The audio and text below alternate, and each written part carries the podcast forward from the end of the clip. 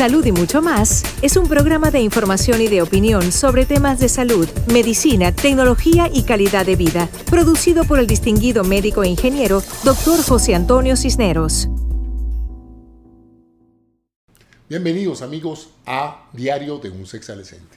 En el programa anterior hablé sobre el tema del optimismo y les describía cómo en general en la concepción actual la actitud optimista es una combinación de una serie de procesos que comienzan con la genética humana, que a su vez produce una serie de desarrollos neuronales que van a crear una serie de conexiones que van a hacer que el procesamiento de la realidad de la persona vista por su sentido y por su actitud ante los cambios que está observando se traduzcan en conductas de carácter optimista, que llamaríamos optimista.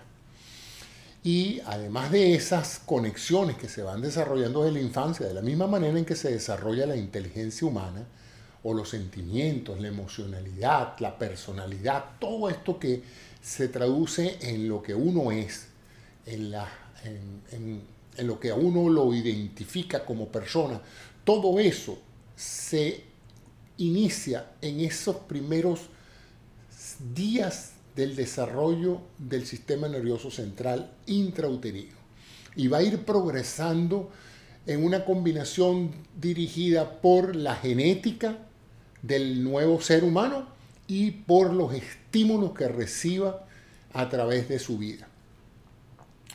Estímulos que en el principio son netamente sensoriales y que mucho más adelante van a ser dados por la cultura, la educación y la experiencia en el sistema de vida en el que ese individuo esté funcionando.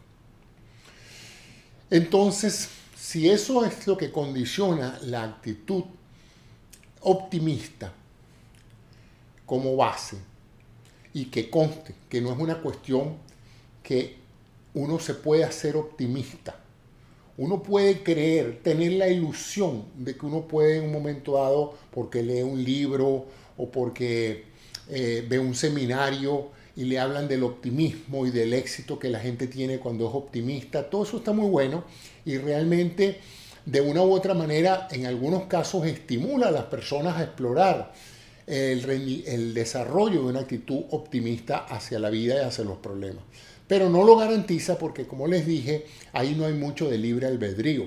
Esencialmente, la, eh, la química del cerebro es la que va a determinar esa actitud o esa narrativa que usted se hace en relación a su optimismo con respecto a la realidad. Vamos entonces ahora a hablar del pesimismo.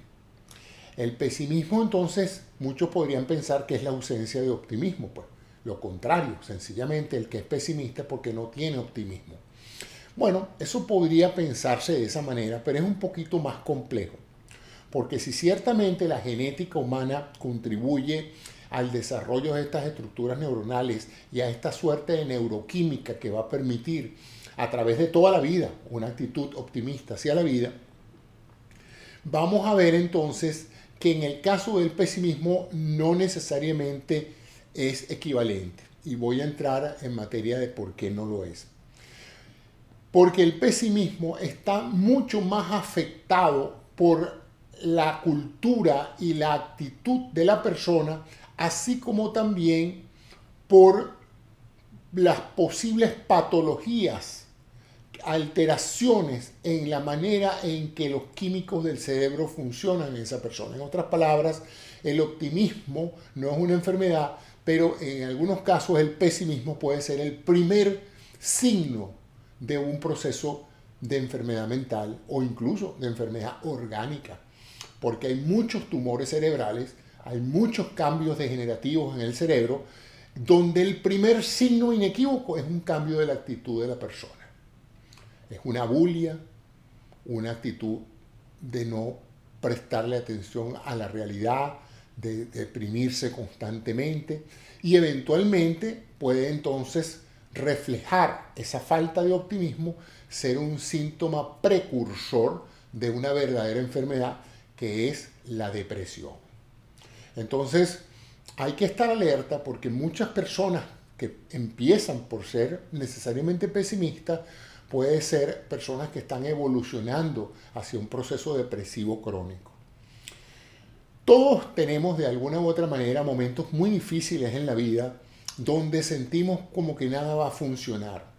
No hay que eh, confundir estas reacciones humanas, emocionales e incluso racionales ante la realidad como una verdadera, un verdadero pesimismo. O sea que yo me estoy refiriendo al pesimismo como una actitud crónica, continua, prevalente, irrelevante de que haya una situación adversa o no la haya. Esto es muy importante porque el hecho de que usted se le haya quedado la casa en un huracán y usted esté todo deprimido, pues bueno, eso es normal, eso es una reacción ante una situación imprevista que lo afecta a usted en forma importante. Pero no confundir eso con el pesimismo de la persona que constantemente está siempre asumiendo que lo peor le va a pasar a ellos. Y eh, eso eventualmente, como les dije, puede ser un signo temprano de un síntoma más importante como es la depresión, que ya es la actitud o la respuesta emocional ante el pesimismo. Entonces yo creo que no me van a aceptar en este trabajo, esa es la actitud pesimista. Entonces, ¿cuál es mi reacción? Me deprimo, entonces no como, mm, duermo mucho, no me provoca levantarme, y eso empieza a generar una neuroquímica propia que como las personas que saben de esto reconocen, hay dos tipos de depresión. La depresión exógena, la, que se produce por causas externas bien identificables. La persona literalmente puede explicar por qué está deprimida. Y hay la depresión endógena, primaria, esa que no se le encuentra explicación porque son personas que pueden en un momento dado estar gozando de una excelente posición económica y un éxito enorme. Ha habido grandes artistas que han sufrido de depresiones enormes y bueno, son celebridades, ganan mucho dinero, tienen fama, son reconocidos en todas partes. O sea, no tendrían ninguna excusa para sentirse deprimidos y aún así pues son personas depresivas que incluso puede conducir a el, el digamos, el fracaso total de los mecanismos de defensa del individuo, como es el, suicidio. Las personas depresivas llega un momento en que no hay, no hay recursos mentales para seguir eh, continuando con el proceso de la vida y entonces atentan contra su propia vida. Entonces, bueno, le digo a las personas que no es una variante anormal tener una actitud eh, pesimista ante ciertas situaciones cuando la situación lo amerita. Claro, es posible tener una actitud positiva desde el punto de vista optimista, pero digamos no representa mayor problema.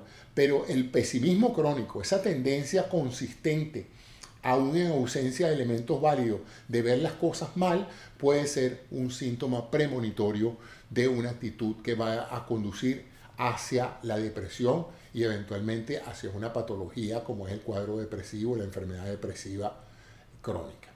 Entonces, espero que esta información sobre el pesimismo y la depresión sea de interés para ustedes y, ojo, porque esto es importante identificarlo en los seres queridos, en los amigos, en aquellos familiares, porque eventualmente pueden necesitar ayuda profesional para esto. Muchas gracias por su atención y esto es otro episodio de Diario de un Sexualicente. Si les interesan comentarios como este, pues no dejen de suscribirse a este canal, que será pues para mí un gran estímulo el poder ver las opiniones de ustedes y también agradezco muchísimo las sugerencias que me pueden dar sobre temas que ustedes consideren que, que les gustaría escuchar mi opinión al respecto. Muchas gracias por su atención y hasta un próximo programa de Diario de un Sexualicente. Gracias. Salud y mucho más. Medicina, tecnología y calidad de vida. Visita nuestro portal saludymuchomás.com donde encontrarás este y otros programas